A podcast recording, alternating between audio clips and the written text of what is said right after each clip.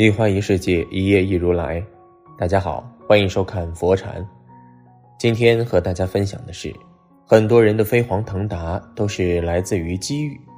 我们生活中很多普通人，由于投资了房地产，或者因为拆迁，一下子拥有数百万甚至上千万家产。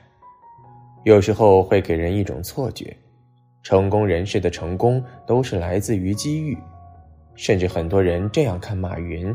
马化腾和王健林，但是如果一个人连续创立了两家世界五百强公司，拯救一家倒闭的公司，并且也做成了世界五百强，那么这个人靠的是机遇还是智慧呢？我相信很多人的回答肯定是后者，而这个人就是被日本誉为经营之圣的稻盛和夫，他先后创立了京瓷和 KDDI，成为全球五百强企业。又把日本航空公司在三年内从濒临倒闭，一跃成为全球行业利润第一，并且进入世界五百强。不需要形容稻盛和夫的智慧如何，你只要知道白手起家的华为 CEO 任正非，以及互联网大佬马云、海尔的张瑞敏，都是稻盛和夫的中国粉丝就够了。稻盛和夫出身贫寒，他不仅经历过穷苦生活。事业有成之后，也享受了大富大贵的生活。正因如此，他非常了解穷人和富人不同。他也曾公开表示，穷人其实比富人大方，恰恰是这些大方，注定了穷人永远不能实现阶级跨越，成为富人。一消费大方，对个人享乐消费大手大脚，没有储蓄和投资理念。事实上，越富有的人在钱方面。越精打细算，穷人则与之相反。在现实生活中，经常可以见到工薪阶级在消费方面非常奢靡。现在有越来越多的年轻人身上是背负债务的，因为他们提倡提前消费。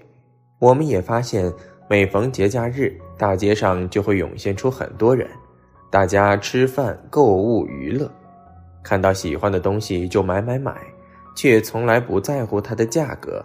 有越来越多的人花钱大手大脚，可是他们的工资并不高，不少人只有几千块钱的工资，却买着上万块钱的奢侈品。这种观念是不正确的。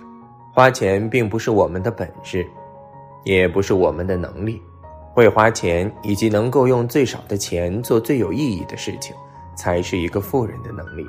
有些人身家上千万，但依旧穿得破破烂烂。股神巴菲特虽然是世界首富，但是他依旧会买打折的面包，住在自己一直居住的旧房子当中。被誉为台湾经营之神的王永庆，生活过得相当简朴。例如，他用的肥皂剩下了一小片，还要粘在整块的肥皂上继续使用。他每天健身做的毛巾操，那条毛巾用了二十七年都没换过。他还在台塑顶楼开辟了一个菜园，母亲去世前，他吃的都是自己种的菜，这是节俭，并不是小气。我们要明白，只有不断的提升自己，把节省下来的时间放在更有意义的事情上面，这样才能够不断的累积财富。二思想大方，对天下大事夸夸其谈，不切个人实际。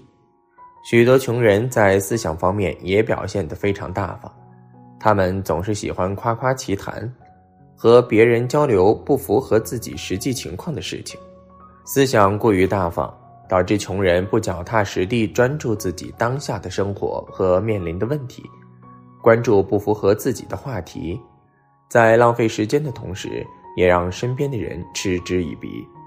老话说得好，宁做蚂蚁腿，不做麻雀嘴。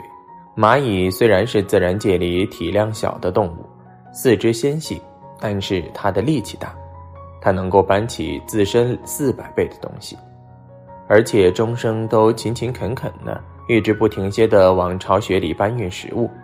其实生活中也有很多这样勤勤恳恳的人，很多科研工作者都是如此，不辞辛苦的工作，但是嘴上却显得有些笨拙。但是这样的人却更容易让人们尊重，更容易让人佩服，而大家提起麻雀，就想到了麻雀聒噪的叫声。小麻雀吃饱了不干正事儿，只会三五成群地站在树梢上或者电线上叽叽喳喳地叫个不停，令人不胜厌烦。其实生活中有不少这样的人，尤其是一些男性，每次喝酒后在酒桌上会一阵的吹嘘，然而生活中却不见得就有多大的能耐。这种做事情不切实际、嘴上功夫却一点都不落下的男性。最是让人觉得靠不住，宁做蚂蚁腿，不做麻雀嘴，说的就是要像蚂蚁一样做一个实干家，少说空话大话，多做实事，不能像麻雀一样只会耍嘴皮子，叽叽喳喳的讲得头头是道，不会将事情落到实处。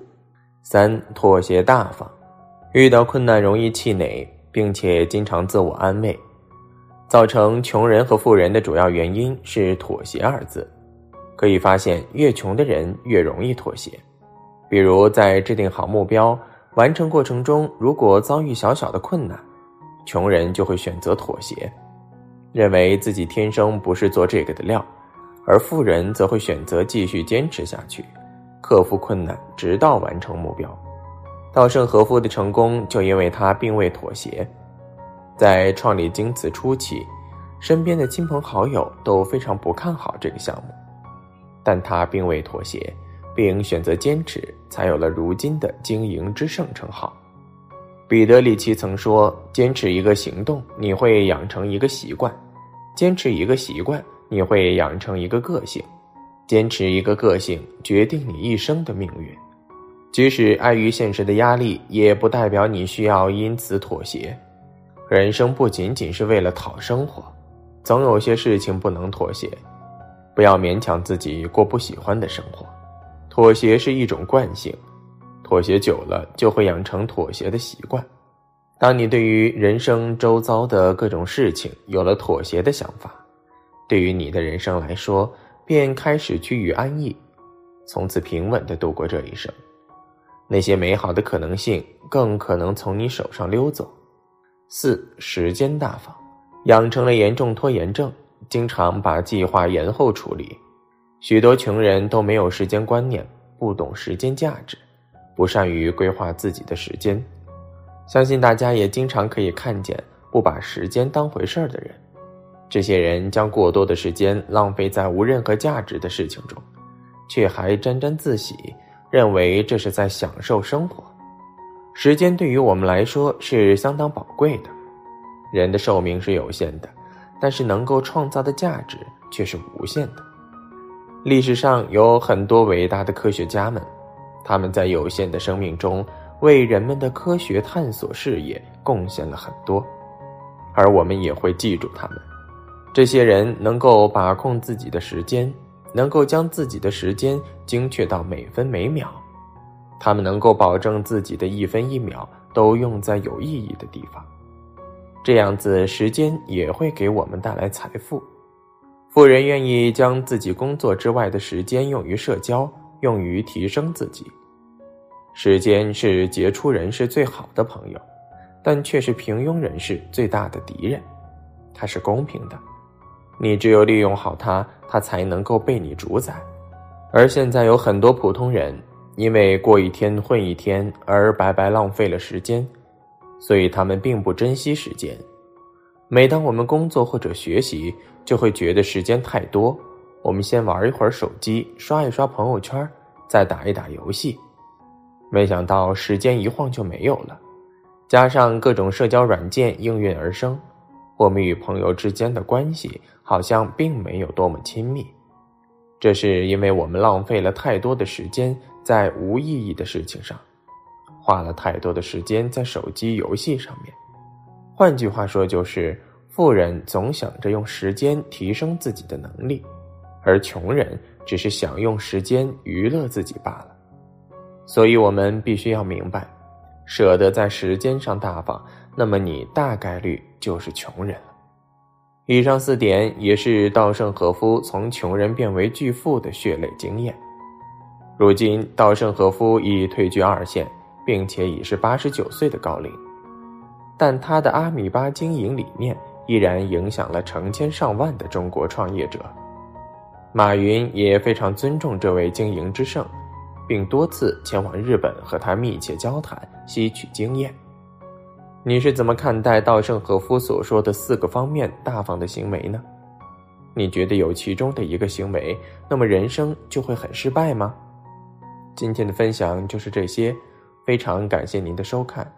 喜欢佛禅频道，别忘记点点订阅和转发，在这里你永远不会孤单。